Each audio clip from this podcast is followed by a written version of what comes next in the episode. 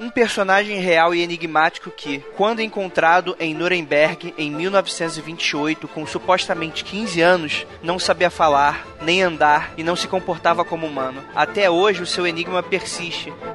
Afinal, quem é Caspar Hauser?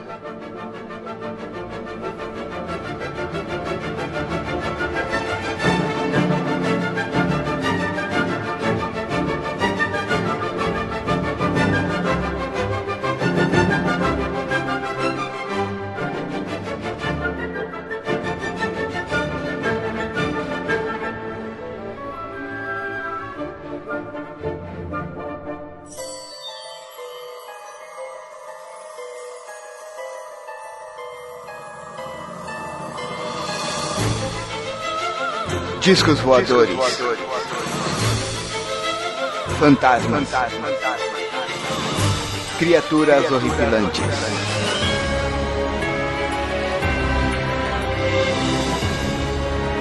Este é Mundo Freak Confidencial.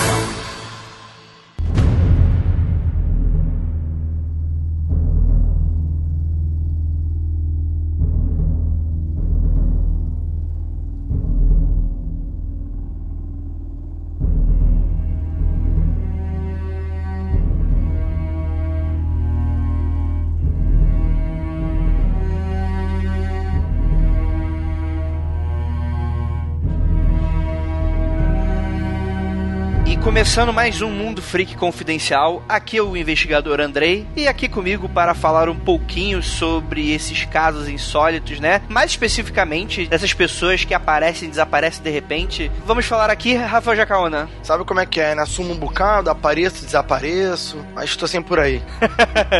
tá bom, Igor Alcântara. E aí galera, vamos, é, vamos ver se esse caso aí tem algum fundo de verdade, né? Não, fundo de verdade tem, até porque logo deixando claro para os ouvintes que eu não acredito em nada, nada sobrenatural dessa história, né? Ela não tem esse cunho. Na verdade, é um mistério e a gente vai debater um pouco sobre ele.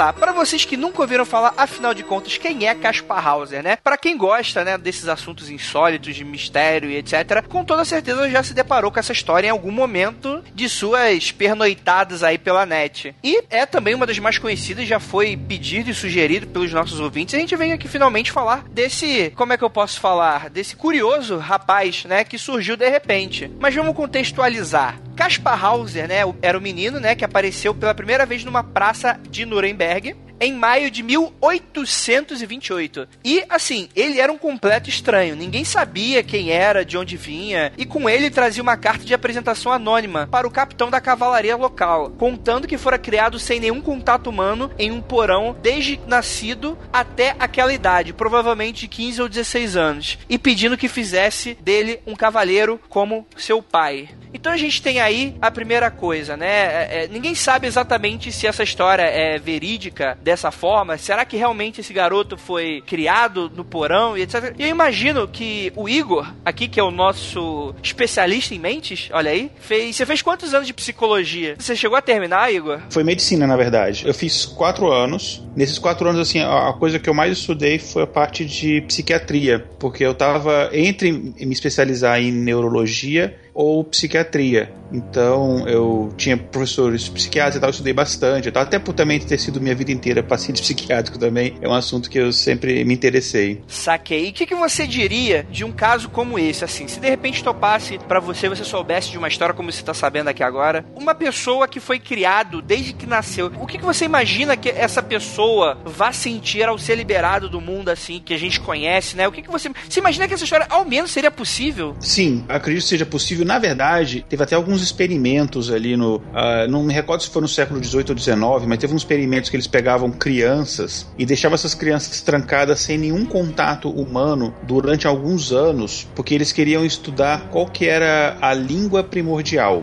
Então eles, eles imaginavam, né, as pessoas que estudaram isso, que olha, se a criança ela ficar num, num, local sem nenhum contato com nenhuma língua, que língua que ela vai falar? É claro que ela não falava língua nenhuma, né? Então esse tipo de experimento, esse tipo de coisa existia sim, é possível. Agora, o que aconteceria se você liberasse? Tem duas teorias. É, e aí a gente vai um pouquinho, a gente vai sair um pouquinho dessa questão da psicologia e entrar um pouquinho na filosofia. Tem duas teorias. Se você pegar a teoria de que a teoria lá do John Locke, que nós somos uma tábua rasa, né? você nasce zerado, tudo você adquire, até mesmo medo, desejo de felicidade, qualquer coisa você vai adquirir com a experiência. Se você considerar isso daí, essa pessoa não vai ter nem noção do que é liberdade, do que é ser preso, entendeu? Vai ser confuso, mas coisa de pegar você e te transportar para um outro planeta completamente diferente. É... Isso é lá, o mito da caverna extreme. Exa exatamente, você me lembrou muito. Exatamente, exatamente. E uma outra teoria, se a gente pegar o oposto, é que você nasce com algum tipo de, de conceitos básicos, né?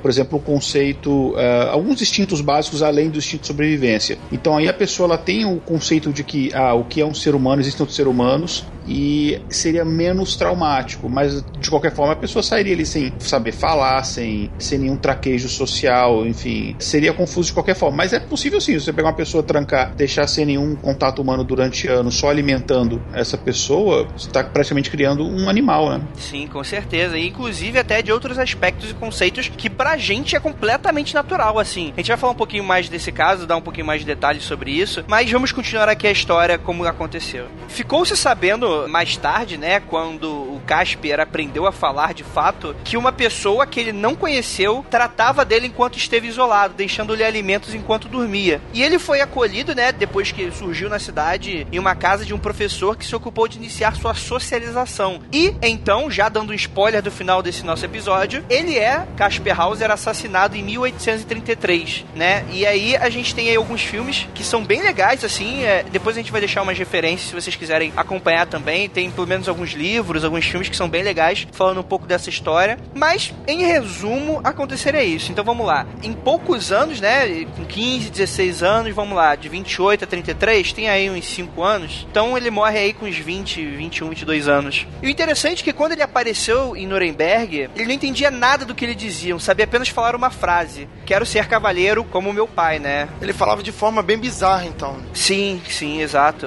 É bem isso mesmo. E é o que tudo dizia né, os detalhes um pouco da época das testemunhas, ele parecia um menino dentro de um corpo adolescente, né? Como se fosse realmente uma pessoa completamente ingênua, né? Seu comportamento era completamente estranho, né, pros padrões socioculturais da época e causava um misto de espanto e interesse, né? E talvez eu, essa história me lembra muito a história do John Titor. Você lembra que a gente falou dele, Rafael, na história de Viagens no Tempo, do cara que supostamente teria sido atropelado, que ele era um viajante do tempo? John Titor? É. Não, lembro da história que a gente falou dos meninos. Nova York. De né? Verde. É, pois é, de Nova York, né? Que ele supostamente teria surgido, ficou assustado, correu e foi atropelado por um carro, né? E com ele tinham moedas do futuro, é, car... não, desculpa, moedas do passado. É, me lembra muito essa história, né? Alguém que chega do nada com referências completamente diferentes da realidade da época. Mas aqui continuando, né? Ele era visto como um garoto selvagem, apesar de demonstrar ser bastante dócil e gentil. Ele não era uma pessoa agressiva, um garoto agressivo. Possuía também algumas habilidades peculiares interessantes, descritas tanto no filme, em alguns filmes que a gente vai citar aqui, um dos mais famosos é do diretor Herzog, quanto na, é numa obra do diretor Mason, né? Que são dois filmes aí que são bem legais uma das habilidades dele era de enxergar muito longe, enxergar no escuro, sabia tratar bem os animais e principalmente os pássaros, né? Nessa brincadeira. Ao mesmo tempo, ele tinha muito medo de galinhas e fugia delas aterrorizado. Numa das cenas, atraídos pela chama de uma vela, colocava seu dedo no fogo e, ao sentir dor, aprende que a chama queima. Aí você vê que é uma pessoa completamente fora da realidade de qualquer época, né? Fora da realidade mesmo, social, do que a gente está acostumado, né? Uma curiosidade interessante é que quando ele aprendeu a falar, ele chamava todos os animais de cavalo. Sim. Para ele, cavalo era a palavra que queria dizer animal. Depois que ele foi melhorando o vocabulário dele. Sim, é, é, algumas das referências eu procurei dizia-se que eu não sei qual é o embasamento científico nisso se a, a, a, em 1800 e alguma coisa a gente já tinha uma ciência tão avançada a ponto de especular sobre esse tipo de coisa, mas que o ou, ou às vezes é, é uma própria especulação psicológica de hoje em dia, né? De que ele teria desenvolvido apenas um dos lados do cérebro devido a esse desse comportamento, né? Dessa forma de criação que ele sofreu. Então ele tinha, além dessas habilidades, coisas muito incomuns, né? Diziam que ele era muito bom para arte, principalmente música. Ele tinha um dom meio apurado para esse tipo de coisa. Então dizia-se que um dos lados do cérebro dele era muito mais desenvolvido que o outro. E isso talvez, eu imagino que, assim, a gente não tem experiências disso hoje em dia, até porque alguém seria, com certeza, iria pra cadeia se fizesse isso com alguém, algum experimento desse tipo. Mas se você for ver, se a gente limitasse um pouco da capacidade dos nossos horizontes mesmo, sabe? Limitar de verdade como seria esse caso, realmente eu imagino se o cérebro não cresceria de uma forma diferente dependendo do estímulo externo que a gente sofre, né? Das experiências da nossa vida quando criança, né? E, e eu acho isso muito interessante. É verdade, assim, o cérebro ele tem uma plasticidade muito grande e se você imaginar, vamos considerar que é realmente verdadeira, é porque tem várias versões dessa história. Vamos considerar que é verdadeira essa versão que ele contou de que ele passou durante esse tempo todo isolado, né, criado, trancado num quarto. Ele devia estar ali trancado num quarto escuro, sem nenhuma iluminação. Então, o corpo dele foi se desenvolvendo a ponto de que ele pudesse enxergar melhor no escuro, né, que era uma das habilidades que ele tinha. E aí isso envolve todo também um desenvolvimento cerebral. Se isso aconteceu desde quando ele é criança, no adulto não, que a plasticidade de um cérebro adulto ele é bem menor. Mas se foi quando ele é criança, você imagina que a parte do cérebro ali no lobo hospital que é responsável pela visão, ela precisou se desenvolver mais do que outras partes como por exemplo a parte da linguagem que ele não, não utilizou até ser liberto, né? Sim, com certeza. E eu imagino também que é aquilo, né? É, complementando um pouco o que você falou, né? A criança é, é, funciona isso. Talvez acho que todo pai meio que passa por isso, passa por esse momento de aprendizagem. Todo mundo fala que é o cérebro é, é como se fosse uma esponja, né? Ele acaba captando muito mais informação externa e copiando aquilo, né? E, e, e tomando aquela experiência de uma maneira muito mais rápida, né? Tanto que é muito mais fácil uma criança pequena aprender mais de uma língua, enquanto que quanto mais velho você for chegando, é mais difícil você ter essa assimilação, né? Já que você passou praticamente sua vida inteira falando o idioma, né? E isso é muito interessante. É, o Rafael que teve filho recentemente, ele pode dar o depoimento que cada dia você percebe que a criança ela aprende uma coisa nova. E ela vai aprender tudo mesmo. A criança aprende desde que o corpo dela é dela. Porque a criança, quando ela nasce, ela não sabe que a mão dela é dela, que o pé pô, dela é pô, é dela. Meu filho tá na fase de descobrir a mão dele, entendeu? Ele fica é, olhando então. a mão, aí ele fica fica tipo, caralho, eu tenho mão. Imagina você, de repente você descobre assim, um, sei lá, um outro braço, uma asa, sei lá. Cara, você vai ficar olhando, cara, que porra daqui a, é essa? Vai, é, daqui a pouco vai acontecer aquilo que todo, acontece todo garoto, né, cara? Vai descobrir o pinto. Não larga, nunca mais larga o pênis. Pois é, até morrer, né? Meu Deus do céu, gente. Tá, ficar vamos, coçando. Esse papo tá ficando estranho, esse papo tá ficando estranho. Vamos, vamos continuar aqui.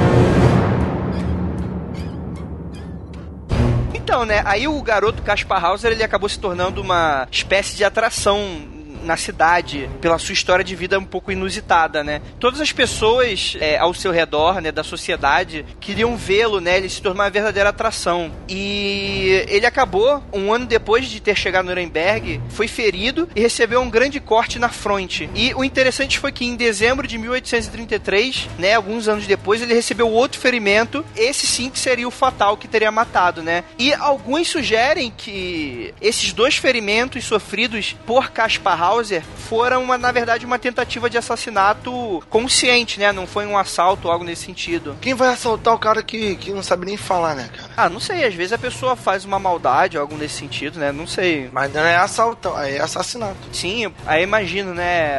Alguns falam que ele é, recebia promessas de informações sobre seu nascimento para essas emboscadas e tal. É, foi o caso último. E nesse, nesse, primeiro, né, que ele teve esse ferimento na testa, na verdade a pessoa, segundo ele disse, né, a pessoa tentou ferir ele no peito e aí ele, ele se esquivou e recebeu esse ferimento e diz ele que foi a mesma pessoa que manteve ele prisioneiro. E aí perguntaram se tem certeza, ele falou, olha, foi a única voz que eu escutei a minha vida inteira, então sim, eu lembro, eu tenho certeza. Sim, e isso é muito interessante porque a partir daí a gente começa a desmembrar um pouco esses enigmas, né, a gente tem algumas perguntas, né, e além disso, não só a gente tinha muitas perguntas, mas as pessoas da época também tinham muitas perguntas, e naquela época, duas hipóteses haviam se formado e a gente vai debater um pouquinho delas, para explicar esse fato do Caspar House, né. E a primeira diz que ele seria, na verdade, um mendigo um pouco mais malandrão, que fingia ser um, sabe, pobre de espírito, só para atrair a simpatia alheia. E dentro dessa visão, ele próprio teria se ferido para atrair mais atenção, principalmente ao perceber que o interesse dos outros por sua figura estava diminuindo conforme os anos iam passando, né. E existe também uma segunda explicação que trabalha com a hipótese de Caspar Hauser seria neto de Napoleão Bonaparte. Vamos debater um pouquinho isso? Eu também vi uma hipótese que ele seria filho de um rei, ele seria um príncipe, um negócio assim. Filho de grão do grão Luque Luiz I,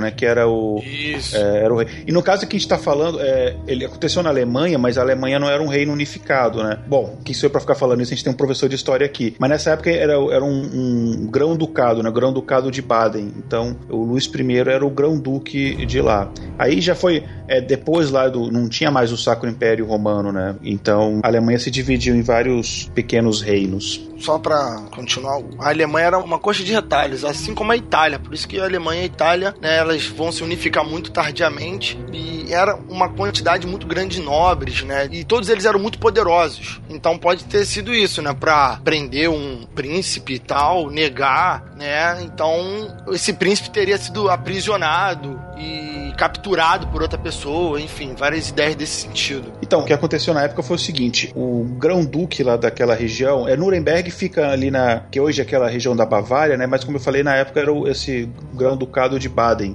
E quem governava na época era o Luís I. Desde quando se formou o grão-ducado, ele era o terceiro ali da, da o terceiro grão-duque, né? E ele, ele, tem a esposa dele lá, a rainha Stephanie, eles tiveram um filho, isso em 1812, e o filho ele durou só duas semanas e morreu. A teoria é que o Caspar Hauser, ele era na verdade esse filho que morreu, que a esposa do irmão do, do Luís I, que era a um, Luiz Caroline, a esposa dele, roubou a criança, trocou por um outro bebê que tinha nascido doente, que não ia durar muito tempo, e aí pediu para um é, empregado dela se livrar da criança, mas a pessoa não se livrou da criança. Por que, que ela fez isso? Porque se não tivesse, é, se o Luís I não tivesse nenhum filho homem, tinha que ser homem, né, de acordo com a lei da Bavária da época, se não tivesse nenhum filho homem para suceder, o marido dela, que era irmão do, do grão-duque, os filhos dela, né, queriam suceder. O que na verdade foi o que aconteceu. O próximo grão-duque é o Leopoldo I, ele na verdade não é filho do Luís, né, ele é sobrinho.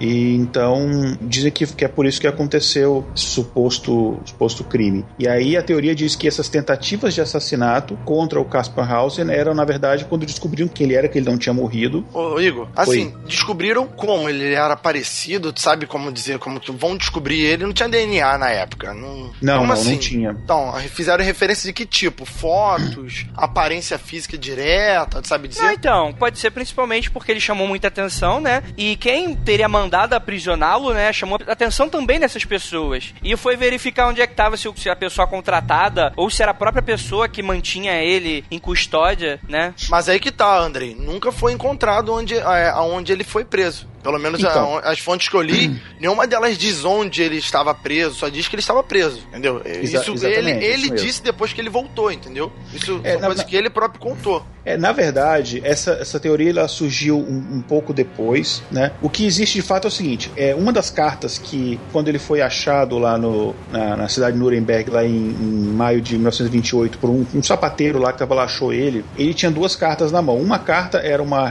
uma recomendação de que ele fosse, como o André comentou que ele fosse é, levado ao, ao, capitão lá da, da cavalaria. E uma outra carta tinha sido escrita pela suposta mãe dele em 1812. E a carta é datada com a mesma data de nascimento do príncipe, que nem foi batizado. Né? Ele, ele, quer dizer, deve ter sido batizado, mas não, não consta nos registros históricos o nome desse príncipe que morreu, que supostamente teria sido ele. E aí as pessoas, depois, enfim, esse negócio da galera ficar pensando em teoria da conspiração, isso é antigo, né? Então as pessoas começaram a juntar A mais B e aí começou a se espalhar esse boato. Porque isso aí foi muito comentado na Europa inteira. Sim, chamou a atenção da Europa inteira, exatamente. É verdade. Na verdade, essas duas teorias é que são as que mais ganharam força, mas tinha milhares de teorias. Tinha, tinha teoria, inclusive, sobrenatural, de que ele era algum filho de, um, de algum demônio, ou que era algum filho de. ou, ou era algum anjo. Me surpreende o Rafael não ter dado nenhuma dessas teorias ainda. é, né? Até Ué, final por quê? Ele não soltava fogo, não cuspia verme, não fazia nada. Tipo, ele só era um garoto. Tipo Tarzan, cara. Essa história é tipo Tarzan, entendeu? É, dizem que ele tinha uma. ele sofreu influência grande dele de eletricidade, né? Ele conseguia, por exemplo, perceber polos positivos e negativos. Ele estava fechado em algum quarto, ele, ele sofria muito quando tinha alguma tempestade e tinha raios, porque ele sentia aquela eletricidade estática. Tinha umas coisas assim. É claro, a gente não sabe até que ponto essas coisas não foram as pessoas aumentando, né? Mas todo mundo tinha suas teorias e aí surge essa teoria e essa teoria começou a ganhar uma certa força. Sim, com certeza. Mas isso que você está falando é muito interessante, porque porque o lance de você ter essas teorias da conspiração, principalmente como a gente vê hoje em dia, né? Não é algo de hoje apenas, né? Não são coisas modernas de gente que não tem mais nada que fazer, né? Isso sempre foi de muito antigo, né? Tentar ligar os pontos. Mas, o André, as pessoas sempre nunca têm nada que fazer, cara. Isso é a verdade universal, né? É ociosidade e oficina do diabo. A internet não, não, não quer dizer nada. As pessoas, quando não tem nada que fazer, elas não tem nada que fazer mesmo. é, é que o pessoal às vezes deve achar que, sei lá, os pessoal da Idade Média ficava olhando pra parede o dia inteiro, assim. Babando. É, tipo, isso, entendeu? Ah, não, não tem nada que fazer, não tinha televisão, vamos fazer sexo. Não, cara, as pessoas trabalhavam e dormiam, sabe? Pois é. Exatamente isso, né? E bebiam muito, né? Ah, lá beber era básico. É interessante porque essas teorias, elas encaixam, né? E se você for ver, provavelmente esse contexto da época, como a gente citou aqui um pouquinho, era algo bem conturbado. Então, nego, além de ser normal, né, esse tipo de criatividade, esse tipo de loucura que surge, tinha motivo para isso, né? E às vezes eu não, não acharia estranho se soubesse que alguns desses rumores, alguns desses boatos teriam sido inflamados exatamente por alguém tentando dar algum tipo de golpe político, esse tipo de coisa, sabe? Quando é, é são momentos desses que são é, momentos políticos e econômicos muito conturbados, né, cara? Só basta uma faísca. E aí, talvez até se a gente for pensar assim, mesmo que fosse o governo, né, algum político tenha tentado matá-lo, não necessariamente se aprova de que realmente a teoria da conspiração é, tipo, é, fato, né? O problema era se as pessoas acreditariam nessa teoria da conspiração, né? Que no momento que muitas pessoas acreditam, qual a diferença da mentira para a verdade, né? O pessoal vai começar a achar e foda-se, vamos, vai ser o herdeiro do trono, não sei o que lá, vamos tirar esse filho da puta daí, não sei o que lá. O que, que vocês acham? Deixa eu adicionar uma outra informação aqui, que é o seguinte: é muita gente, né, que tava passando pela região ia lá e queria conhecer, ia visitar ele e tal. Isso mesmo antes dele, dessa história, dessa possível origem é, nobre dele surgir, só o fato de aparecer esse adolescente do nada lá despertava a atenção de muita gente e tal. E aí, em um determinado momento, um nobre inglês lá, um Lord Stanhope, chegou lá e, e foi visitar ele e falou: ah, eu vou te levar para o meu, para o meu castelo na Inglaterra, não sei o que, prometeu um monte de coisa. E ele ficou maravilhado e topou e tal. E teve uma pessoa específica que pediu para esse Lord: ah, traz ele para mim que eu quero conhecê-lo. E essa pessoa é a Stephanie Baden, que é era a rainha na época que é a suposta mãe dele. Se essa, se essa origem real dele fosse verdadeira, ela seria a mãe dele. Acabou que aconteceu um monte de coisa, ele acabou nunca indo para lá visitar a mãe, enfim. Ele foi dado como é, guarda para uma outra pessoa, ninguém sabe por que ainda, que esse Lord só queria tirar ele dali, enfim. Mas tem muitas é, lacunas interessantes isso daí que dá mais credibilidade a essa, essa suposta origem real dele. É credibilidade ou simplesmente é, são tantas lacunas que você pode simplesmente encaixar qualquer coisa, né? Cara, eu, é. eu gosto muito da teoria de experimento social, sabe? Maluco sempre teve para tudo e uma, um doente para trancar uma criança, um muito jovem, assim, só pelo fato de vamos ver o que, que vai ser se eu jogar isso lá no meio com, com botou, sabe por quê? Botou assim, se eu jogar simplesmente por jogar lá, podem falar que é um demônio, condenar a morte, algo do tipo. Então o que o cara fez? Jogou essa, essa criança com inscrições ali da Bíblia, né? Algo, algumas orações e falou, né? Botou um recado falando que tava preso e tal. E ó, beleza, não vão enforcar ele na primeira oportunidade, não vão queimar ele na fogueira. E vai acontecer o que eu quero. E o cara deve ter ficado observando dentro da própria cidade. Provavelmente era o morador da cidade. E esse cara ficou observando, estudando, pegando as informações. E quando a, a, o experimento dele, depois de vários anos, acabou, ele deu fim, sabe? Matou. Mas eu nem acho que possa ter exatamente esse motivo. Na verdade, às vezes só um pai muito filha da mãe pode ter feito isso. Tipo, o cara não quer cuidar da criança, jogou o bebê num quarto e ficou dando água e pão para ele o, o, o, os 15 anos da vida dele. E acabou a história. Mas é que tá, eu acho que se faz isso, ele mataria, sabe? Da mesma forma que o bebê desapareceu, ninguém notaria um bebê morto. Então, mas não por maldade, não por maldade. O cara queria criar criança, só não sabia, não tinha paciência. Era, era a, aquele aspecto meio um cara turrão, o cara não queria cuidar mesmo, mas não queria matar, né, um possível filho ou, ou alguém para criar e simplesmente deu. É tipo, sei lá, é, é madrasta da, da Cinderela, sabe? Não matou a mulher, mas fez ela sofrer e etc. Tem pessoas malucas desse tipo, né? E no final das contas, né, o garoto fez 15 anos e liberou, ó. Vai seguir teu rumo, vai arranjar uma profissão, é isso aí. E talvez essa pessoa nunca tivesse, sei lá, é, imaginado a o que eu acho mais provável, nunca tivesse sequer imaginado a possibilidade que privar uma pessoa, uma criança em formação, de tanta coisa que foi privada, iria afetar ele de alguma forma. Pra, às vezes, na cabeça de um maluco desses, ia abrir a porta e, sei lá, um cavalheiro completamente formado, né? Ah, com 15 anos, o cara tem que se, se mandar, ou simplesmente achou, não, tô criando aqui um doente mental, né? A pessoa sem informação, sem instrução na época, após criar e ver que o, o filho se torna uma pessoa que não consegue nem ao menos falar, né? Simplesmente liberou pra,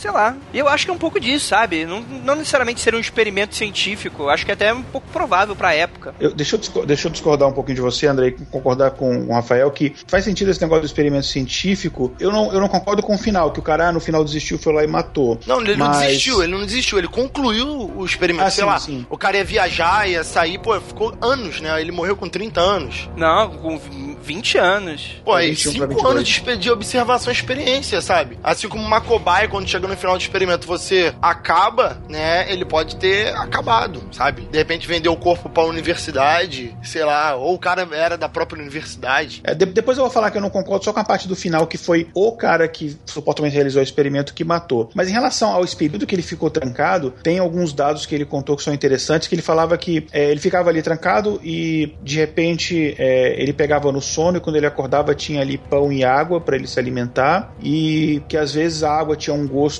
estranho e aí depois que ele tomava aquela água ele caía no sono profundo. É quando ele acordava ele estava de roupa nova, unha cortada, cabelo cortado e algumas vezes que, a, que essa outra pessoa que mantinha ele preso tinha que entrar na, na, no quarto que ele estava, ele tinha que ficar em pé de frente para a parede, né, para não ver a pessoa. Então tem um, um, um quê de sadismo aí também, o que para mim corrobora essa teoria. O cara devia, por que o cara fazia isso, né? Ele devia tentar fazer o um experimento. Ah, vou criar uma pessoa sem nenhum tipo de contato humano. Porque não tem outra, outra explicação, considerando que realmente é, foi assim que ele foi criado, não tem muita, outro motivo que o cara ia fazer isso, né? Quão maluco o cara seria pra fazer isso. E esse lance dele ter sido criado a água e pão, né, gera algumas curiosidades, como por exemplo, ele não gostava de comer carne, né? Porque era é a primeira vez que o cara come carne em 15 anos, né? Pra ele deve ser um gosto estranho, uma consistência estranha. Às vezes não conseguia nem mastigar direito, que o pão é macio, né? Você fica tanto tempo, nunca comeu carne na vida, aquela coisa um pouco mais é, é, dura, rígida, né? É mais complicado, né? Isso é uma curiosidade bem interessante, né? É fazer mal pro estômago, né, cara? Exatamente. Quando ele foi encontrado lá pelo, pelo Schumacher, né? Ele. Eu falo Schumacher porque ele foi encontrado por um sapateiro, né? Schumacher, em alemão. Ah, olha aí. É. Podia dizer e... que o cara era corredor. Quando ele foi encontrado com esse cara, o cara, enfim, aí ele levou ele para as autoridades lá e aí eles ofereceram para ele. É, imagina, ele tá na Alemanha, o que, que eles vão oferecer para ele se alimentar? Cerveja e linguiça. E ele recusou. E ele recusou. Ele só, só quis comer realmente pão e água. Só depois de um tempo que ele já estava já morando na casa lá do professor que estava ensinando ele a falar, a ler, escrever, que era o professor George Dahmer, foi que aí ele começou a mudar também os hábitos alimentares. Ele começou a se desenvolver mais fisicamente, ficar mais forte, é, começou a andar melhor, que ele andava meio estranho, assim, como se nunca tivesse caminhado em pé na vida. Então tem vários. Essa, essa história é muito, muito interessante. Tão interessante que ela inspirou um escritor famoso, anos depois, a escrever escrever um, um livro. Na verdade, ah, não é um livro inteiro. não, não. Uh, pode ser que tenha inspirado o Tarzan, não sei. Mas eu sei que ele inspirou uh, não a história inteira, mas um trecho importante de um livro chamado O Visconde de Brangaleone. E você pode não estar. Eu tá... conheço um filme chamado Brancaleone. Não sei se tem a ver, mas. Não, não é... tem, não. Eu acho que não. E esse, esse, esse livro é a última parte de uma trilogia, né? Os outros livros eu vou falar e vocês vão lembrar. O primeiro livro é Os Três Mosqueteiros, o segundo livro é 20 anos depois e tem esse terceiro livro. E o trecho do livro que se refere a isso é o conhecido como O Homem da Máscara de Ferro. Foi escrito pelo Alexandre Dumas em 1847. Hum. Então Alexandre Dumas, ele, ele disse isso mesmo, ele, ele escreveu essa, essa história do Homem da Máscara de Ferro, que é, digamos assim, um arco dentro desse livro do Visconde de Brangleone, inspirado na história do Caspar Hauser. Nossa. Quem, quem foi o ator que fez o Homem da Máscara de Ferro? Eu esqueci agora. O... DiCaprio? Se o meu filho fosse o DiCaprio, eu também ia trancar ele e soltar depois de 15 anos. Para, Por quê, para. Cara? DiCaprio é legal, cara. Pô, ele é um bom ator, cara. É legal agora, né, cara? Porra, na época do Titanic ninguém suportava, cara. Ah, naquela época, mas, pô, os filmes no começo da carreira dele são bem legais, cara. É, vamos lá, vamos lá. Uma das coisas bem interessantes que a gente pode falar aqui, né? Assim como talvez foi até foi o que inspirou, né? O teste de DNA que fizeram hoje em dia, né? A gente acabou nunca falando, mas quando a gente for falar do Jack Estripador, a gente vai ter que falar que também, além do Jack Estripador, né? Pra provar a veracidade, quem seria a identidade do cara, fizeram teste de DNA na roupa do Casper Hauser, né? Que ainda tinham marcas de sangue. Andrei, só fazer uma pequena correção. Eles, eles acharam mostras de cabelo pelo que eu vi. Não sei se é sangue, não. Posso estar errado. Minha, eu vi uma fonte que era sangue, mas eu vi outras mais fontes que era cabelo. Então, é, tanto faz. Mas, não, você está corretíssimo. É que é isso. Isso só corrobora para falta exatamente de informação, a duplicidade de informação. Que exatamente, é, se foi cabelo mesmo, quem garante que era o cabelo do cara de verdade, né? Mas, de qualquer forma, deixa eu, deixa eu só, só falar que o sangue dele, ou o cabelo, foi comparado com duas mulheres que seriam da dinastia dos Baden, né? Para fazer essa comparação de DNA para ver se realmente o cara era filho, né? E então ficou provado que ele não pertencia a essa linhagem, né? E o enigma foi meio que retornado, né? Quem, quem seria essa pessoa? Cara, mas até aí eu tenho sérias dúvidas sobre exames de DNA. Só que depois eles fizeram outro teste depois. Ah, é? Eles, eles fizeram o primeiro teste que eles acharam de uma calça dele, material numa calça. Depois eles descobriram que a calça, na verdade, não era dele. E aí fizeram, acharam de um outro tecido que eles tinham certeza que era dele, fizeram outro teste. E aí muita gente fala, ah, o teste deu o que ele era. Na verdade, o teste foi inconclusivo. Disse que tinha muita semelhança no DNA, mas não o bastante para ser conclusivo. E aí a gente pode analisar isso de diferentes formas. Se eu for seguir o lado de, ah, quero acreditar nessa história, você pode imaginar que se passaram várias gerações e, enfim, o DNA, ele, claro, mudou porque houve cruzamento com outras famílias e tal, né? Mas eu posso também seguir o outro lado e falar, não, eh, não é conclusivo, então, se não é conclusivo, a gente, é, a, a, princípio, a gente não pode é, acreditar essa história. Então, sei lá, fica aí pro ouvinte achar. Eu não sei exatamente em que acreditar. Eu tenho, eu tenho uma teoria, uh, mas eu não, não, não tenho 100% de certeza nela, não. É, fala de sua teoria, ué. Cara, vamos lá. Antes de falar minha teoria, tem algumas questões que eu acho interessantes. Primeiro que, quando ele chegou com duas cartas, né, quando ele foi encontrado em 1828, essas duas cartas, elas supostamente elas foram escritas em épocas diferentes. Uma carta era atual, ela, a carta tinha sido escrita dias antes, e a outra carta foi escrita em 1812, né, quando ele supostamente tinha nascido. Só que as duas cartas, elas tinham a mesma caligrafia. Então isso é uma coisa estranha, como se tivesse sido escrito pela mesma pessoa.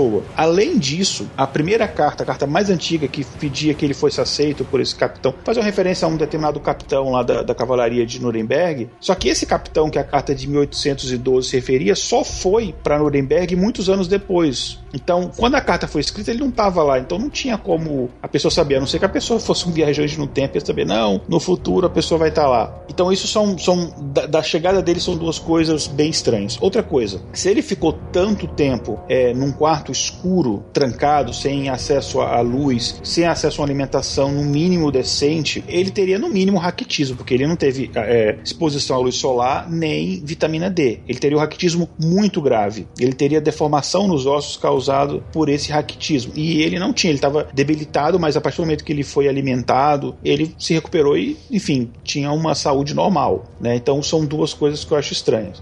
Das duas tentativas de assassinato dele, na verdade ele foi atacado três vezes, né? Duas tentativas, na terceira conseguiram matá-lo. Dessas três, em nenhuma delas houve nenhuma testemunha, era só a palavra dele. E na terceira, o que é muito, que é que ele morreu, né? Isso, isso eu tô contando assim, baseado no que ele falou, né? Disseram para ele, para ele ir pra um, um, jardim lá, uma, uma praça, que a pessoa teria informações, o André até já comentou sobre isso, informações sobre a origem real dele. É, real não no sentido de realeza, é, origem verdadeira dele. E aí ele foi curioso, aí a pessoa é, chegou, tinha uma, uma bolsa, né, com uma carta e falou: aqui eu tenho uns papéis, isso aqui que provam quem você é. E aí ele pegou, na hora que ele foi abrir a bolsa para colocar a mão para tirar os papéis para ler, a pessoa pegou uma faca, esfaqueou ele no estômago, e aí a pessoa pegou, sumiu, desapareceu, enfim, aí ele foi resgatado, ainda demorou três dias até morrer, e aí foi quando ele contou essa história. A polícia foi atrás para tentar achar a arma do crime, tentar achar essa bolsa com as cartas e achou, não achou a faca, mas achou essa bolsa. E tinha um texto muito estranho falando assim: "Ah, eu vou provar quem você é e mas pra, antes eu vou revelar minha identidade para você acreditar em mim. Meu nome é", aí tava em branco. "Eu vim de" em branco. Um monte de um texto assim, só que as informações chaves estavam em branco. Isso já é estranho, tipo assim, a pessoa quer falar com ele, quer contar para ele as coisas? Não. Por que, que vai fazer um negócio deixar a informação em branco? Meu nome é Jack Bauer, eu vim do futuro.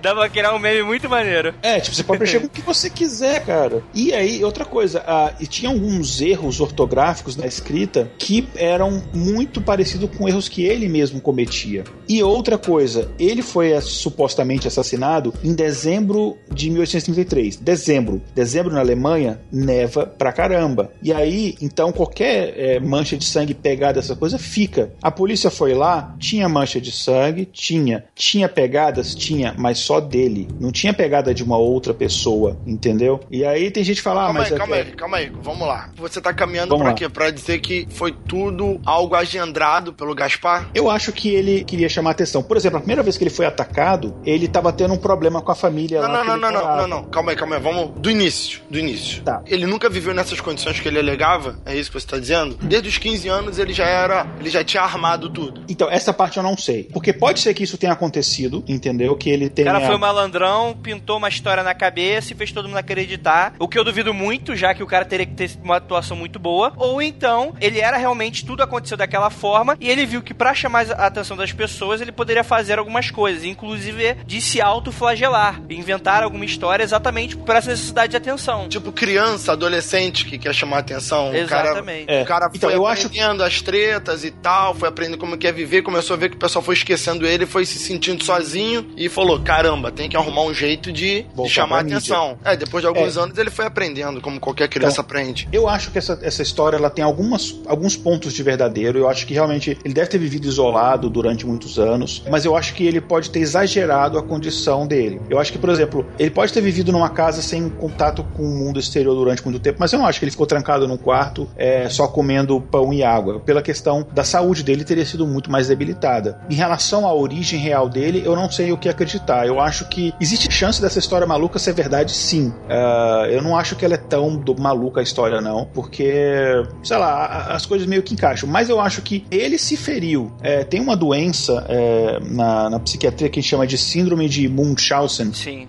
Vi no House essa semana. Ah, é? eu nunca vi, eu nunca vi House, mas coincidência. É, não é lupus, provavelmente, então, ah, então, é, eu acho que ele não tinha lupus. Que a pessoa, ela causa ferimentos nela mesma porque ela quer chamar a atenção das pessoas. Então eu acho que talvez ele realmente viveu isolado, e aí quando ele teve a atenção do mundo inteiro, aquilo ele achou o máximo. E aí quando ele começou a perder isso, ele quis ter aquilo de volta e chamou a atenção. Por exemplo, o primeiro ataque que ele sofreu, que foi aquele ferimento na testa, coincidentemente naquela. Ele estava tendo um problema com, com a família que ele estava morando, né? Que tinha meio que adotado ele. Ele estava sofrendo um problema com eles, que era na verdade, com a, com a mulher do cara, né? Que era o, Von Freunbach, e ele tava tendo problema com a mulher dele e tal, com a mulher do cara, né? E aí depois ele faz. Ele, acontece isso. Aí o pessoal, não, poxa, coitado, não sei o que, entendeu? Então eu acho que essa parte de que é a pessoa que o aprisionou voltou para matá-lo, eu acho que não. Acho que isso daí foi ele que causou o ferimento. Mas eu acho que ele pode ter sim vivido um bom tempo é, isolado do mundo mesmo. Entendi. Então essa é a sua teoria, Rafael. Então vamos fazer o seguinte: já que o Igor complementou com que ele acredita, né, desse caso, Rafael Rafael, dê a sua visão dos fatos, assim. O que, que, teria acontecido desde o momento em que ele nasceu até o momento de sua morte? O que, que você acredita e especula? Cara, eu vou mais pelo esse sentido de pesquisa. Eu acho que ele foi, desde que saiu do peito da mãe, se ele chegou a ser amamentado, ele viveu preso como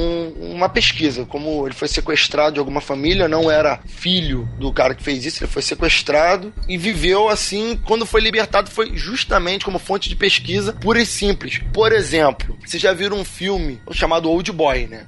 Então, no Old Boy ele é uma vingança, mas o princípio é basicamente o mesmo. Mesmo o cara sendo adulto, ele sai muito aquém da realidade. Então, o cara provavelmente ele foi fazer isso com uma criança, queria saber como que essa criança ia se comportar socialmente, quanto tempo iria aprender. Provavelmente uma universidade financiou ou um grupo de pessoas que estavam sendo responsáveis por isso de forma secreta, justamente para a sociedade não cair matando, né, tal. Então, eu acredito no, na pesquisa que fizeram isso a ver de estudo e quando esse estudo essa foi saciado, né, e começou a ver que começaram a noticiar coisas que começaram a fugir do controle, como ser um príncipe, ser um lord e tal, os caras falaram: ó, nossa pesquisa tá saindo do controle, é melhor acabar por aqui e tal. E é isso aí, sabe? Um, contrataram um, um profissional e esse profissional fez o serviço. Só isso. Nada de misterioso, nada de demônio, só o demônio humano. Inclusive, alguns filmes colocam como um dos amigos do Caspar House, né, que acompanhava ele, seria esse cara contratado para se aproximar e para no fim, né, é, é, praticar essas emboscadas e tal. É, é, uma também uma das teorias que os filmes colocam, né, bem interessante. Mas eu vou fazer algo diferente de vocês, porque no momento que eu falei do DNA, eu tive uma história muito foda que surgiu da minha cabeça. Então, o quadrinho quadrinistas, prestem atenção. Primeiro projeto do Mundo Free. olha, olha, olha que loucura, olha que louco.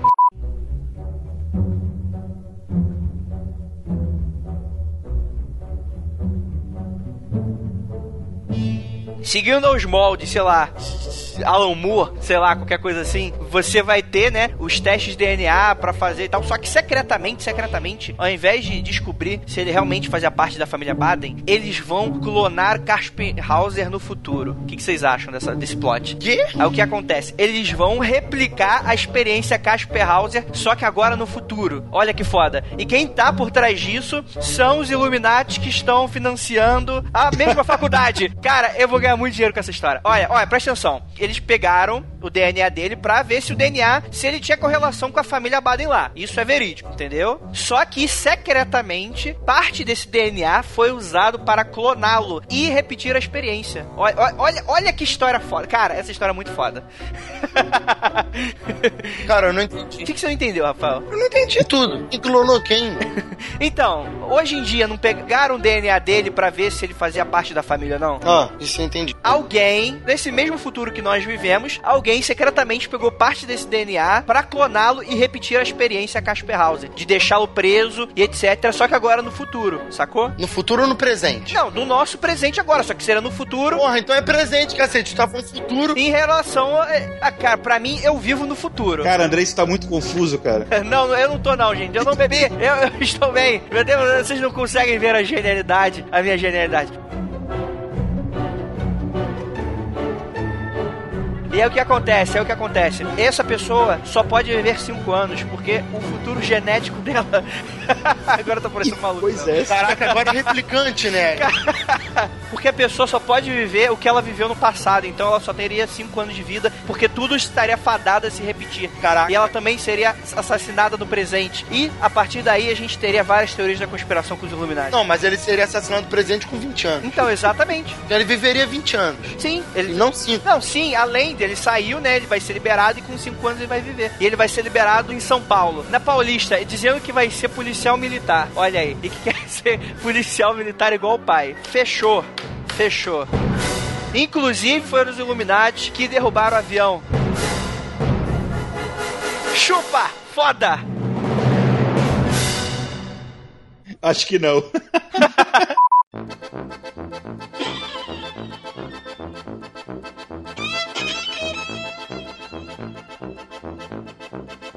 Cara, eu não, eu não posso eu não posso criticar porque meu livro mais recente é tipo Jesus nasceu nos anos 40, mas uh, no Nordeste. Mas eu achei muita, sei lá, muito confuso. Ah, não, mas vocês não, vocês não conseguem entender a genialidade, a genialidade disso. Com certeza o Guilherme vai editar de um jeito em que todos entendam.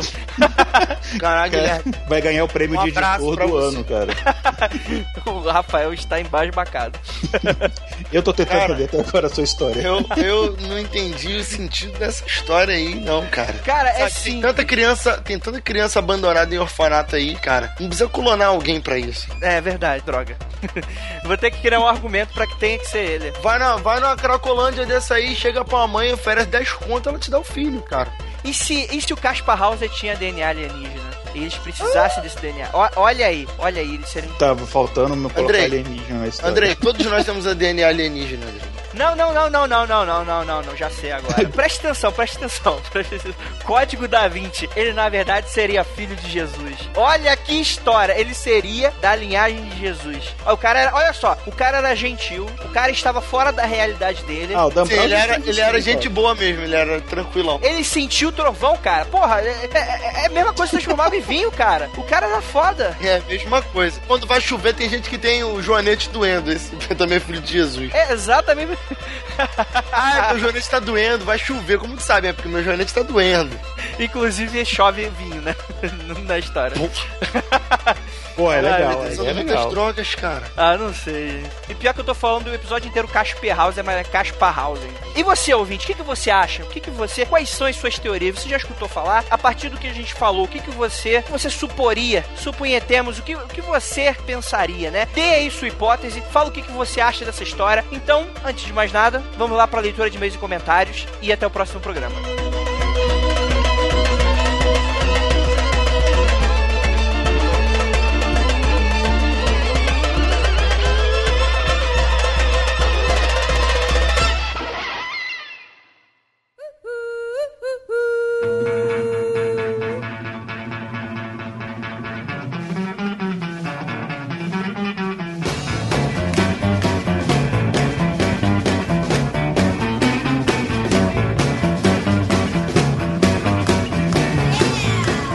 Chegamos aqui mais uma vez na área de feedback dos nossos queridíssimos ouvintes. Espero que vocês tenham gostado do nosso podcast. E agora a gente vai ler aqui os comentários referente ao nosso último programa, que foi o 31, sobre criptozoologia, né? Que foi um podcast bem polêmico, bem polêmico, mas a gente vai comentar um pouquinho mais à frente. Antes de mais nada, vamos dar os recadinhos bem rapidamente. Primeiramente, se vocês curtem nosso site, escutam pelo feed, deem o seu um centavinho ali, que é o entrar no nosso site, clicar nos nossos links do AdSense, é ver o que, que a gente tem nos links, né? Em geral. De qualquer forma, você entra no mundofreak.com.br. Se você quiser também mandar e-mail, você vai para contato arroba mundofreak.com.br ou então vai lá na nossa aba contato no site e você assina o nosso formuláriozinho lá rapidamente, deixa sua mensagem que cai na nossa caixa de entrada. Também você pode deixar o seu comentário no post que se em uma semana da publicação do podcast em que você quer comentar, você conseguir entrar com ele, muito provavelmente seu comentário vai estar aqui. Claro, também se não for first ou Andrei casa comigo, me engravida vida. Eu já disse que eu não tô aceitando esse tipo de proposta.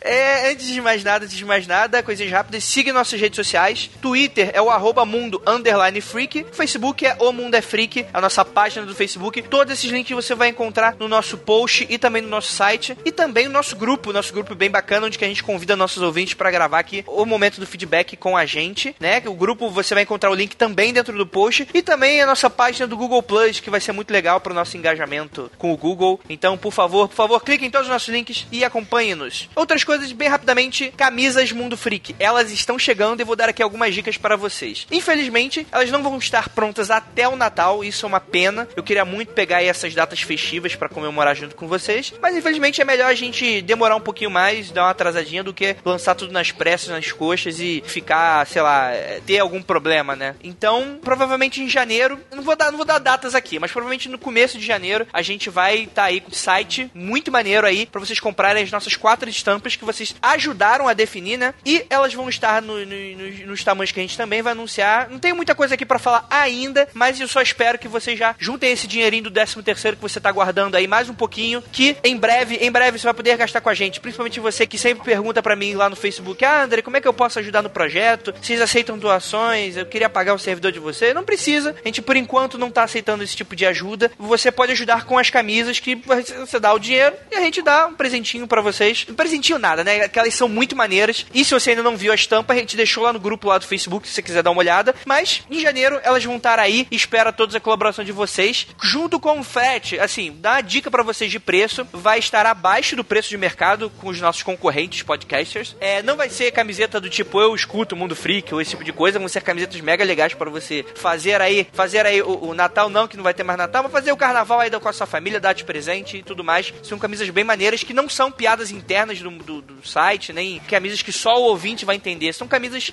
em geral. E é isso. É, vamos lá, vamos lá. Recadinhos rápidos. Último recado: pré-venda Antologia Monstros ainda tá rolando, galera. Entra no site da Buriti, você vai ter aí tanto o link no post, né? A gente tem uma imagem super batuta, e também na sidebar a gente tem o link com a imagem da pré-venda da antologia. O que, que é antologia? André, o que, que é antologia? O que, que é antologia? O que, que é conto? O que, que é monstro? Então, galera, antologia é quando uma editora pega um monte de conto, junta no balaio, lança o livro. Com esse conto, esses contos são selecionados, né? Ou seja, não é qualquer coisa, não é, sei lá, a fanfic do Crepúsculo que vocês vão ler, né? Em teoria, são os melhores que entram. Isso eu não tô falando para me gabar nem nada, mas é o que acontece. Quer dizer que um ouvinte me perguntou outro dia: pô, Andrei, quero ler teu conto, mas se eu comprar um livro, como é que eu vou garantir que a qualidade dos outros contos vão ser bacanas? Bem, em teoria vocês não estão garantindo nem que o meu é bom. Mas é, eu, como bom vendedor ou não, eu tenho que garantir-lhes que é realmente é muito bacana porque só os melhores entram e, e galera, muita gente participa, eu sei porque eu já participei de algumas outras antologias, participou de enviar, né, que funciona tal qual um concurso, né? E só os melhores entram. Então, realmente, esse é o, é o preço da qualidade, né? Você, você tem a garantia aí que só os melhores que participaram é que realmente estão na antologia, que são, são todos, né? São alguns só. E é isso. Infelizmente não tem ainda a versão e-book, né? Eu conversei com a editora e, e, não tá nos planos. É só a versão física, infelizmente. Ah, mas aproveitem aí, que tá bem barato, tá com frete grátis aí pra versão da pré-venda, é isso. Parece que tá muito bom mesmo, viu? Tá muito bom, muito bom. Comprou, Armando? Eu não, porque você é meu amigo, né? Eu tô esperando aí.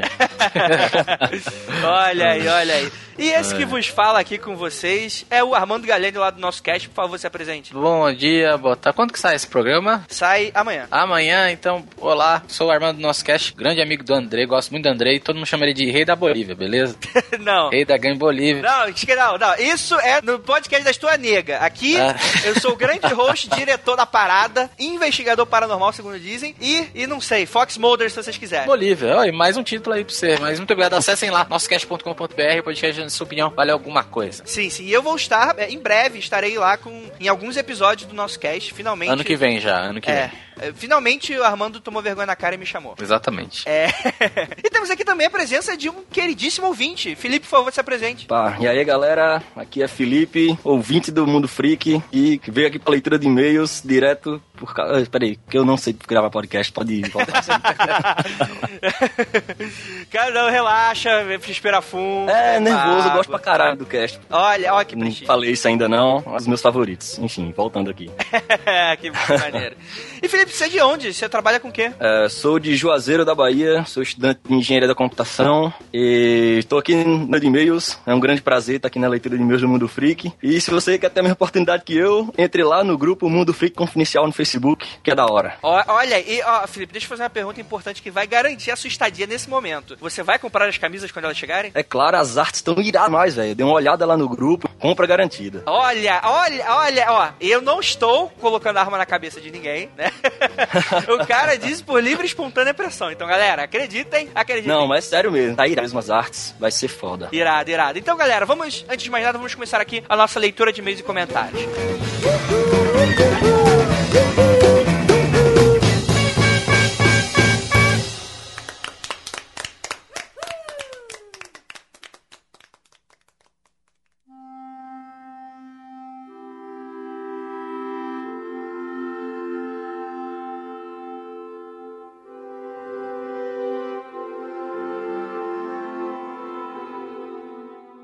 começar aqui com o Caco de Paula, que mandou um comentário pelo Facebook. Ele fala o seguinte: Boa tarde, ouvintes. Apenas para complementar a história sobre a mulher com boca na nuca, pode ser comparada a uma história real. Segue o link para vocês tirarem as suas próprias conclusões. E o link que ele postou é de um caso que eu acho mega fascinante. Com certeza vai ter um episódio sobre ele no Mundo Freak em breve que vocês já, já escutaram falar no Edward Mordrake. Que, galera, esse caso é tão bizarro que eu, eu nem não é aconselho que vocês joguem o nome desse calango no, no Google. Agora eu fiquei curioso. Agora curioso.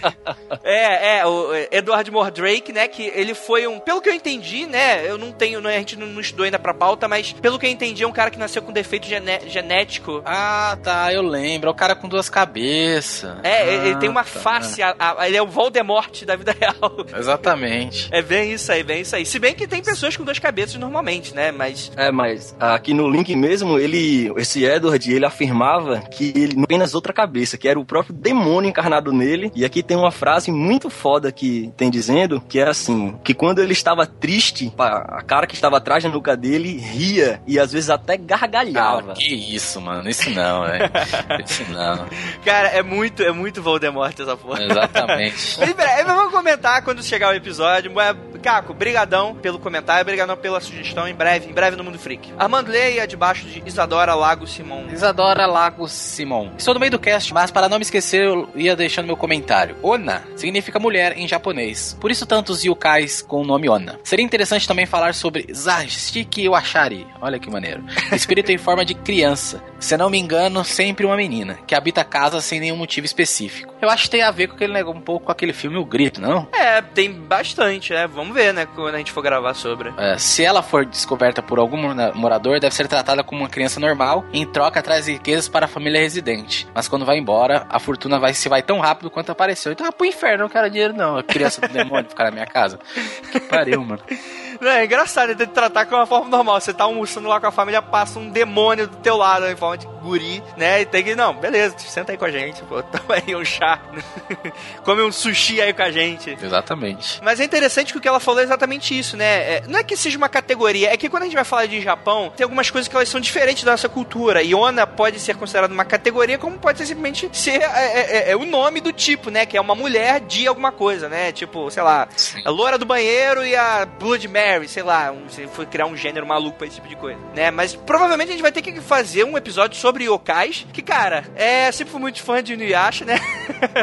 a gente tem que fazer com certeza que é um assunto muito interessante. Caramba, era muito tempo que eu assisti Inuyasha, cara. Era maneiro pra caralho, assim, pelo menos na minha cabeça. Era maneiríssimo. E, cara, e é por causa desse tipo de coisa que eu acho que o folclore brasileiro, ele pode gerar boas histórias se o pessoal parar de preconceito. Que, tipo assim, o pessoal fica meio com aquela coisa na cabeça de que, ah, só, é só Maurício de Souza, é só Cid Pica-Pau Amarelo, que tem folclore, aquela forma mais infantilizada e tal. Não, cara, dá pra criar umas coisas bem motherfucker com, com, com as paradas maneiras. Cara, olha, olha a ideia chegando aí. Fazer a liga de folclore brasileiro, liderada pelo Saci, Mula Sem Cabeça, Boitatá, mas de um jeito agressivo, velho. Mas de um jeito agressivo. Olha aí. Fica foda aí, você que é escritor, Andrei, manda bala aí, eu só quero 10%. olha, cara, e pior que a gente tá cheio de desenhista que escuta a gente. se alguém se interessar por esse projeto louco que acabou de surgir, manda um e-mail aí pra gente. Cara, fica, fica muito foda. Daí, dá uma olhada, sei lá. E Pô, é, é, fica maneiro. Os vilões do cara é tipo o Padre Quevedo, tá ligado? é, já sei, é, pô, meu Deus do céu, vamos lá, gente. Agora assim, aproveitando uh, esse negócio que ela falou que essa menina traz riquezas pra família residente, eu tenho uma história aqui pra contar, eu queria ter a permissão de contar também. Opa, calma aí, calma aí, calma aí, calma aí. Você quer contar aqui agora ou você quer mandar sua história por aconteceu comigo? Ah, eu acho melhor. Não. Eu acho melhor. É, é fica melhor, tá no clima, dá pra dar aquele. Acha melhor escrever dá pra acontecer comigo? É melhor, dá mais destaque. Pronto. História, né? Ah, tá ok. Anota Vou fazer já, isso. É, já manda e-mail já. Entra no site, manda e-mail pra gente. Que... É sobre aquele tranca-rua. olha, olha aí, olha aí, só coisa, só coisa do bem. É... então, galera, é, mas como o próprio Felipe aqui, quem tiver dúvida, tem uma história para contar, manda por e-mail com o subtítulo, sei lá, aconteceu comigo, a gente seleciona. E galera, em muito em breve, talvez o próximo ou, ou outro, vai acontecer, aconteceu comigo três, então fiquem espertinhos, fiquem ligados. Porque a gente já completou aí o nosso número de histórias. E, ai, ai, Andrei, meu Deus do céu, meu conto não foi parar no ar. Não, não importa, se ele não foi parar no ar nesse, vai parar no outro tem nenhum problema com isso. Isso aí é, a gente não descarta nenhum. Todos eles são muito maneiros, né? Por enquanto, pelo menos, a gente nunca recebeu nada tosco, né? Então. é, sei lá, alguém falando do, que achou o Nyan Cat quando tava procurando na rua, sei lá, qualquer coisa assim. Bem, vamos lá, próximo comentário, Felipe, lê aí do Paulo Gomes. Paulo Gomes comentou no Facebook que aqui nos Brazucas temos o Mapinguari, que já teve até cara caçando o bicho, pensando em se tratar uma preguiça gigante e lembrando também dos casos do caboclo d'água. E aí ele colocou os links aqui do, dos caçadores de monstros do Brasil, caçando Mapinguari e caçando caboclo d'água. Sim, sim, é isso. nomes são bem maneiros, né? Esses nomes são bem maneiros. Pois Ah, é. Eu acho que falta criatividade. Cara, não é porque muita, muita coisa tem, tem, tem nome indígena, né? Porque por ser, né, as formas e nomes, etc. Mas, cara, o Mapinguari, pra mim, ele é mega motherfucker, cara. Ele é um bicho, olha só, ele é um bicho gigante, peludo e com uma boca na barriga. Ó, olha que, que, que assustador. É melhor do que um, um pivete com uma perna só, né, gente?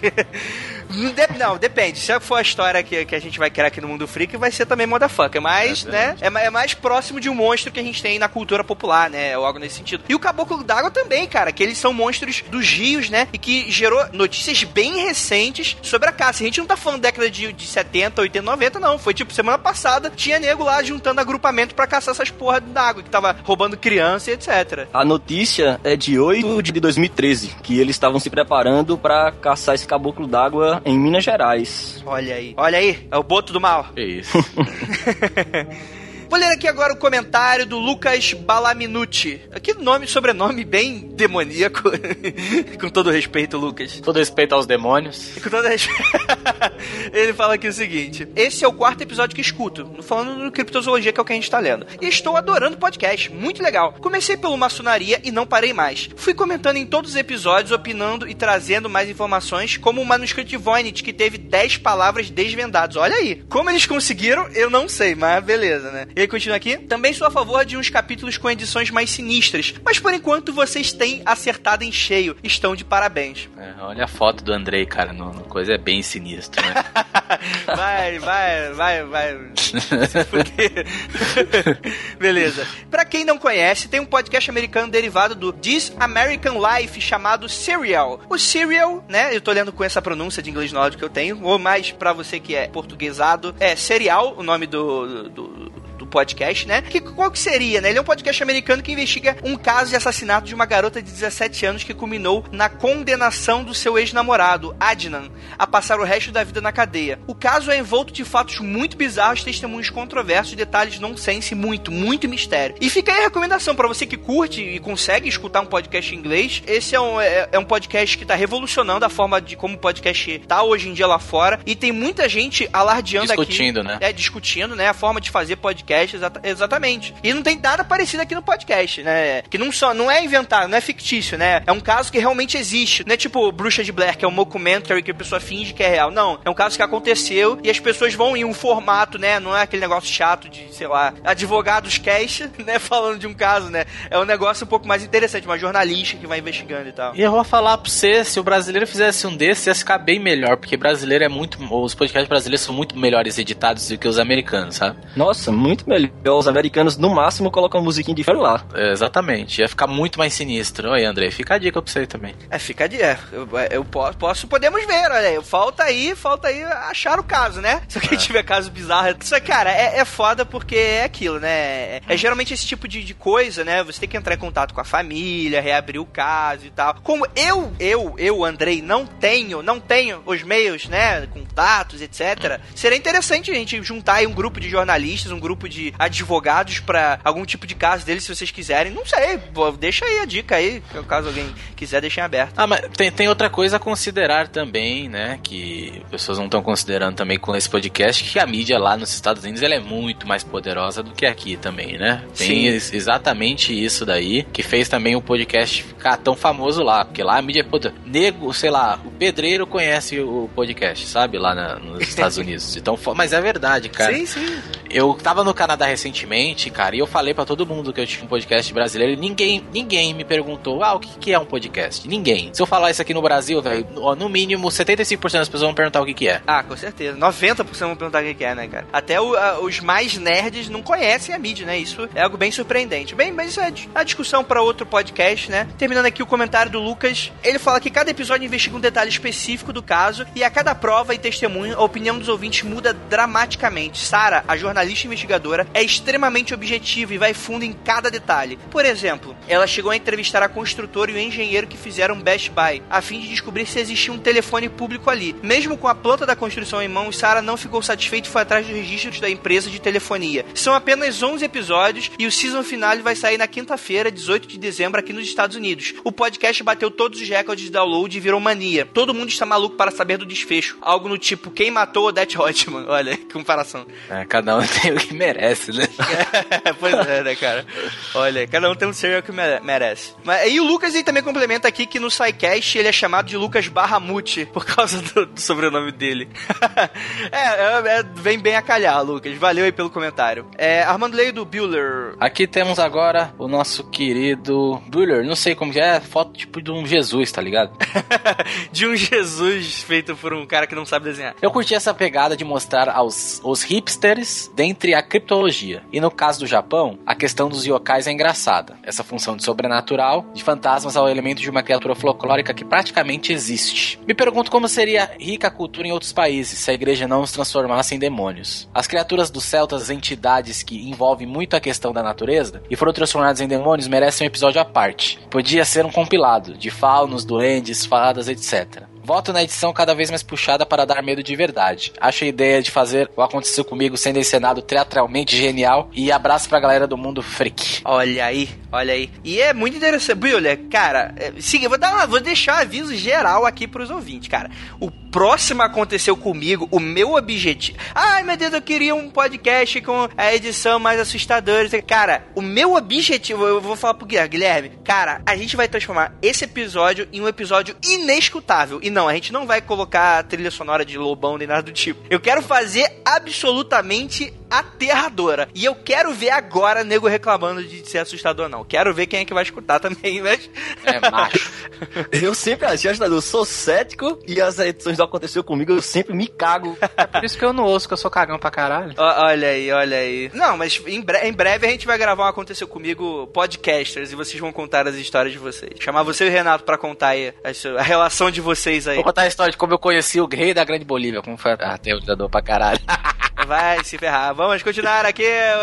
Vamos continuar aqui. Felipe Leio do Padu. Padu comentou aqui: Fala Freaks! O episódio foi bem interessante, apesar de vocês terem falado mais de lendas urbanas e folclores locais do que criptologia em si. Surgiram um app falando mais especificamente sobre esses animais e sobre os cientistas que se propuseram a estudá-los. Adiciono também o recente caso do lagarto é impossível ler isso. Lagarto Somurim, sei lá. Suposto monstro do Lago Ness, era mais fácil você ter colocado o monstro do Lago Ness, que causou rebuliço quando especialistas alegaram que recentes gravações feitas por locais eram reais e nada tinham de montagem. Eu acho difícil. não sei, não sei. Fazem isso pra dar medo mesmo, pô. Aí você fica, ah, é verdade. Meu Deus, como é assustador. Mas o mundo é mais legal quando você tem dúvida. É mais legal. Exatamente. Sabe? E a lenda do monstro do Lago Ness nunca vai acabar, porque o, o como é que diz? A galera que vai para lá vai para ver isso, então o, turi o, turismo continuar, eles têm que continuar atiçando a lenda, pra não acabar nunca. Então, é sobre isso, Padu. O, o negócio é o seguinte, para mim, sendo bem sincero, eu acho que cada desses monstros maiores, anjo, Pé Grande, Yeti, lá, Monstro do Lago Ness, eu acho que eles merecem episódios à parte. Então é por isso que a gente fez aqui uma mescla de vários outros. E, também reclamar, ah, mas o que vocês estão falando é mito, o que vocês estão falando é folclore. A gente deu uma mescladinha ali, mas beleza, se for para falar só, só exatamente sobre animais que tem. É que é foda também, né? Nego tá falando que a gente falou de animal que não existe, mas que, é que a gente fala de pé grande e logo né, né? Beleza, credibilidade. Mas é. é... Tá mas a questão é que, beleza, tudo bem. Vocês não querem folclore, vocês não querem lenda urbana, etc. Beleza. A gente divide aí, dá pra pelo menos separar uns três casts aí, vamos ver como é que fica mais pra frente. E beleza. Então,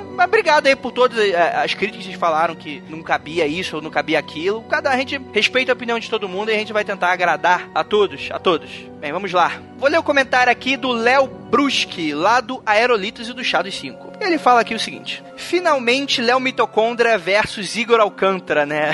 Meu Deus do céu, gente, vocês parem com essa briga que só existe na cabeça de vocês. Esperei essa batalha por meses. Não sei porquê, mas gosto muito desses programas sobre criaturas e lendas urbanas. Tem uma coisa muito bizarra mesmo que foge do nosso entendimento. Algumas são bem manjadas, como falaram do Black Dog, mas outras, como Mão Peludo, é realmente muito diferente. Destaco aqui o Ataque de Vermes Assassinos, comentado pelo nosso querido Roche Andrei. Filmaço, gosto muito desse filme e ainda tem o Kevin Bacon. Agora, minhoca que cospe ácido e manda choque é muita viagem. Essa eu travei quando ouvi ácido haha, como assim? Essa porra é Alien? Senhores, muito interessante o programa ouvir e ouvir amarradão. Então, Léo, é, é, é, o seguinte, na natureza, né, isso não entrando no fato se é real ou não, mas na natureza, isso não é nem tão diferente assim. A gente tem diversos insetos e, e lagartos que, que conseguem produzir coisas bem interessantes quimicamente, né? Você tem alguns insetos que cospem é, é, líquidos quase vaporizados, né? Dá pra, dá pra causar bastante estrago para caçar suas presas, né? A gente tem o dragão de Komodo, que para quem não sabe, ele foi considerado por muito tempo um monstro criptozoológico depois de ser descoberto como real, né? E a saliva dele não pode dizer que é ácida, mas ela tem tanta bactéria que na mordida tu se fode o resto teu, do, da tua semana e provavelmente vai gangrenar teu membro. Então, assim, tem diversos animais, assim como a própria serpente. Algumas serpentes que jogam veneno, né? E a própria enguia, como eu falei, né? Tudo bem que ela fica na água, então é mais fácil a eletricidade atingir sua presa, etc, do que no ar, né? Para um verme conseguir soltar o choque, aí não vai ser um, um choque do trovão igual o Pikachu, né? Ele talvez precisaria de contato físico para gerar aí uma bioeletricidade, conseguir alcançar aí o oponente tal, seu oponente Pokémon, sei lá. Mas assim, é, eu, eu, eu só acho que não é tão distante da realidade, tendo em vista esses outros animais, fazendo toda essa, essa crença toda. Eu, eu não sei, eu não sei. E ele complementa aqui quase me esquecendo, venho trazer mais um ser mitológico aqui de Santa Catarina. Segundo a lenda, Pels Nickel vem receber as cartas endereçadas a Papai Noel e verificar se as crianças foram comportadas por volta de 6 de dezembro. Nossa, que data específica. Dia de São Nicolau. Ah, tá. Tudo bem. Santo que deu origem à tradição do Papai Noel. Se até a véspera de Natal a criança não melhorar, o Pels Nickel vai pegá-la e levá-la para o mato. Olha aí, olha aí um pedófilo. Opa! Outro nome de Pelsneck ou de ajudante Papai Noel é o Knesh Rupret. Porra, vocês estão de sacanagem com esse nome também, né? Klaubalf, Bartel, Belzokbok, Belznodig e Bel... Acho que, acho que o Léo, ele me fez... Tá me enganando aqui, eu tô falando vários nomes de demônio e tô invocando Belzebu aqui daqui a pouco. o mais legal é que a pessoa que se veste desse ser a leva a tradição adiante. Ah, então tem rola um tipo bate-bola, né? Não sei se a maioria do Brasil conhece, mas no Rio de Janeiro é muito comum a tradição dos bate-bola, que no carnaval as pessoas se vestem de, sei lá, de qualquer coisa. Para mim é o demônio quando era criança era demônio para mim. Aqui no Nordeste são os caritas. Ah, é? Olha aí. É na Semana Santa que eles aparecem. Continuando aqui, é, mais precisamente na cidade Guabiruba, em Santa Catarina, a 50 quilômetros aqui de Blumenau, durante o desfile de Natal. O né, já não tô nem mais conseguindo ler o nome, acompanha as crianças que não se comportam e ficam sempre e fica sempre aquela ameaça de serem levados embora a qualquer instante. É tipo um homem de, do saco 2.0 de Natal. Nossa, tá, é, mas essas imagens aqui são realmente assustadoras, cara. Você entra no post para ver como é que são os, os vídeos e as imagens, cara, é, é, é pra dar um medinho mesmo. Deus me livre. Armando leio do Rômulo. O Rômulo diz: Excelente, lembro que o Mothman, que vocês já trataram, é um críptido. Vocês misturaram lenda de fantasmas e metamorfos com críptidos, porém foi legal. No caso do Japão e Ásia, aqui mostra uma boa descrição do cenário. E tem um link aqui, que não sei se o, o, o coisa vai botar no post, mas tem um link aqui que fala sobre isso. E eu não vou ler porque eu estou com preguiça. E eu acabei abrindo sem querer o link aqui. Ah, mas não post nada, gente. Vocês voltem no post anterior que o Romulo deixou lá, né? Esse é o bom de você participar dos comentários, né? Vocês, vocês podem interagir. No Brasil, é o Tatu Peba, que é conhecido por comer cadáveres. Nossa, foi foda. Eu, Tatu Peba eu já vi muito, cara. Lembro também quando pivete escutei muitas histórias de parentes sobre a Curacanga e a Matinta Pereira. No interior lá das matas do Maranhão do Pará, o cara quando fica abestado, perdido, abestado não é isso, eu morei no Maranhão, hein? Em mata próxima de casa se, se atribui a alguma cobra atraindo ou algumas vezes algum tipo de cipó. Não lembro se era o chumbo, liberando moléculas que abobalharam o cara. Um aparente teve que ficar gritando até ser escutado. Estava perto da casa dele. Já escutei histórias de feiticeiros ou ditos pajés na região, que não eram necessariamente indígenas, que viraram bodes. Outros de que certas pessoas que na verdade não eram pessoas e sim jararacas, e isso não era enredo de novela, acredite. Que isso? Vou falar de sucuriju ou boina, é isso mesmo? Que pode ser considerado uma espécie de criptido. Criptido. É, eu tô falando certo? Eu não sei, cara. é um nome meio complicado. Já escutei a história de um parente que trabalhava como médico viajando pelo interior da Amazônia paraense. O acesso é sempre feito de barco nas regiões ribeirinhas. Os barcos de madeira com motor disponíveis na época eram na maioria para 8 ou 10 pessoas, quando muito. Continuando, algumas vezes se teve o azar de entrar na rota e o horário de movimentação de uma sucuriju ou boina, seja lá o que tipo era, na primeira vez, você olhava para a parte do trás do barco e o via. E via o mururé, que era uma planta aquática, abrindo e sendo empurrado na direção do barco, desafiando a correnteza gerada pelo barco e do próprio rio. E o tal parente perguntava: Que diabos é isso, barqueiro? E a resposta era: É cobra grande, pode até virar o barco. Vamos rápido e parar onde der. Essa corrida foi até chegar ao primeiro trapiche de uma casa de um senhor ribeirinho. Foi só o tempo de parar o barco e o último pular para cima do trapiche, e todos olharam para a movimentação que vinha aparentemente seguindo o barco passar direto, deixando ondulações que levaram o barco. Que isso? Esse texto tá muito grande, eu tô me confundindo todo. Perguntando ao velho da casa o que era aquilo que passou, ele respondeu: É uma cobra. Ela sempre passa nos horários das 5 e meia para 6 horas. Já meti uma bala nela e nem se incomodou e por isso nunca mais mexi com ela. Que isso? Outra situação foi de contato visual. Quando o barco circulava por rios secundários, o barqueiro de repente diminui a velocidade do barco até parar e chama os passageiros para verem a cobra, que era muito grande, né? Estavam no máximo a 300 metros dela. Dava apenas para ver a criatura com o pescoço para fora d'água e os olhos brilhando. Ela devia estar descansando na tranquilidade típica desses rios secundários. Ela aparentava ter a largura de um pé de buriti adulto. Caramba, velho. Cara, nem sei o que é um buriti. Só sei que é a editora. Buriti é uma fruta. É, é, é bom, é bom, é gostoso, é gostoso. Então então o barqueiro falou que temos que voltar e pegar outro braço de rio. Se passarmos perto dela, ela vai se movimentar e pode revirar o barco. E deram meia volta rezando para a criatura não fosse curiosa ou faminta. Até hoje meu parente se pergunta como pode uma criatura se desenvolver assim. Não era a famosa sucuri ou anaconda. Era outro tipo de coisa. Pra mim, esse é Anaconda, aquele filme lá do... Passa na,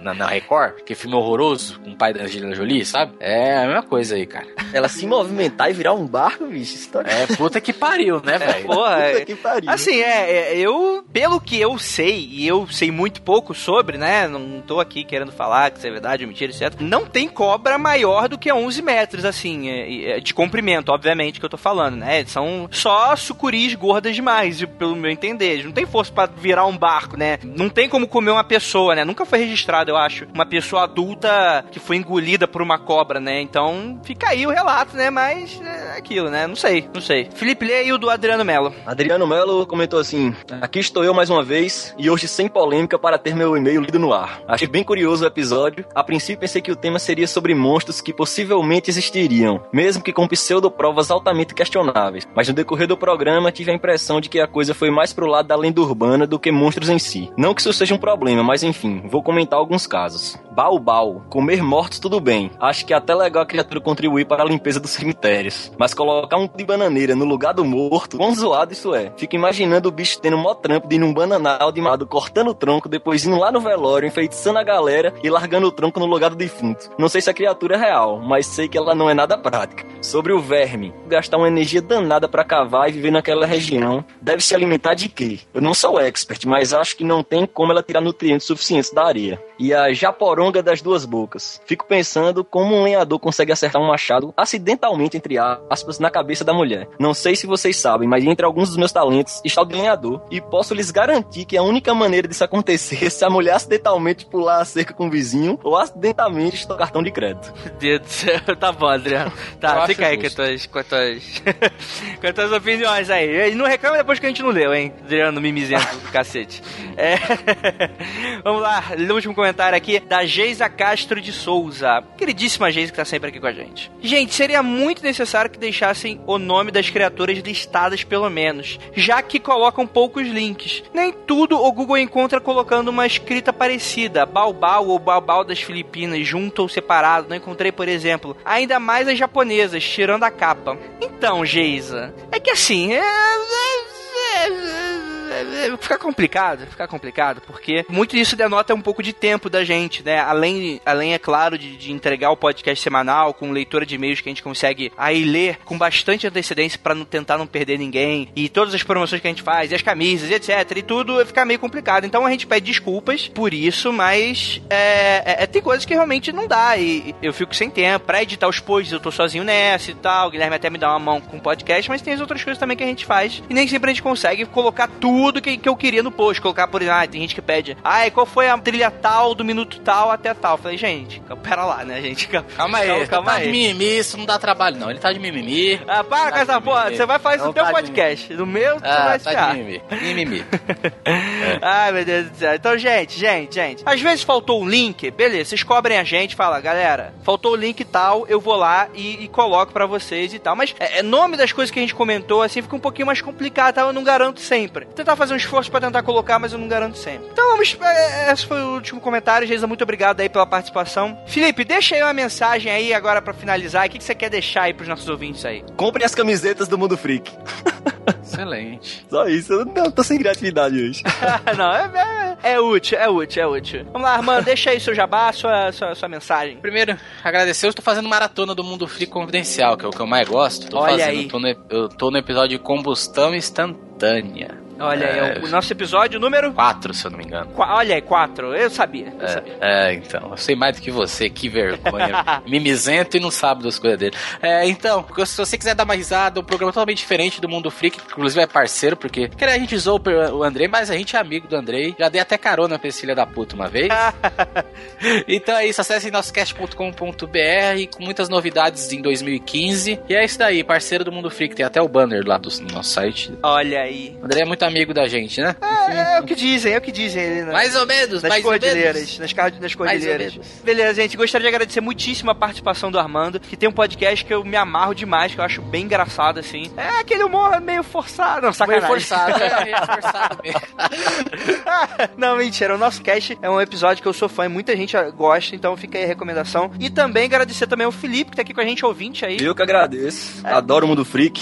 E obrigado aí, galera. E se vocês quiserem participar aí da, da leitura de e-mails e comentários, como o próprio Felipe, você entra lá no grupo, manda mensagem pra gente, né? Eu sempre tô anunciando lá, toda segunda, terça ou quarta, tô anunciando lá. Gente, preciso de gente pra gravar e-mail dia tal, horário tal. E vocês se anunciem lá e a gente grava. Não tem essa, não. Não precisa ser conhecido meu, né? Tudo os ouvintes quer dar aqui a chance pros ouvintes aqui conseguirem dar opinião. É, é- eu acho isso muito importante. Meio-dia a gente marcou, duas horas a gente gravou. Olha aí, olha aí. E é isso, galera. Fiquem aí, um grande abraço a todos e não olhem para trás.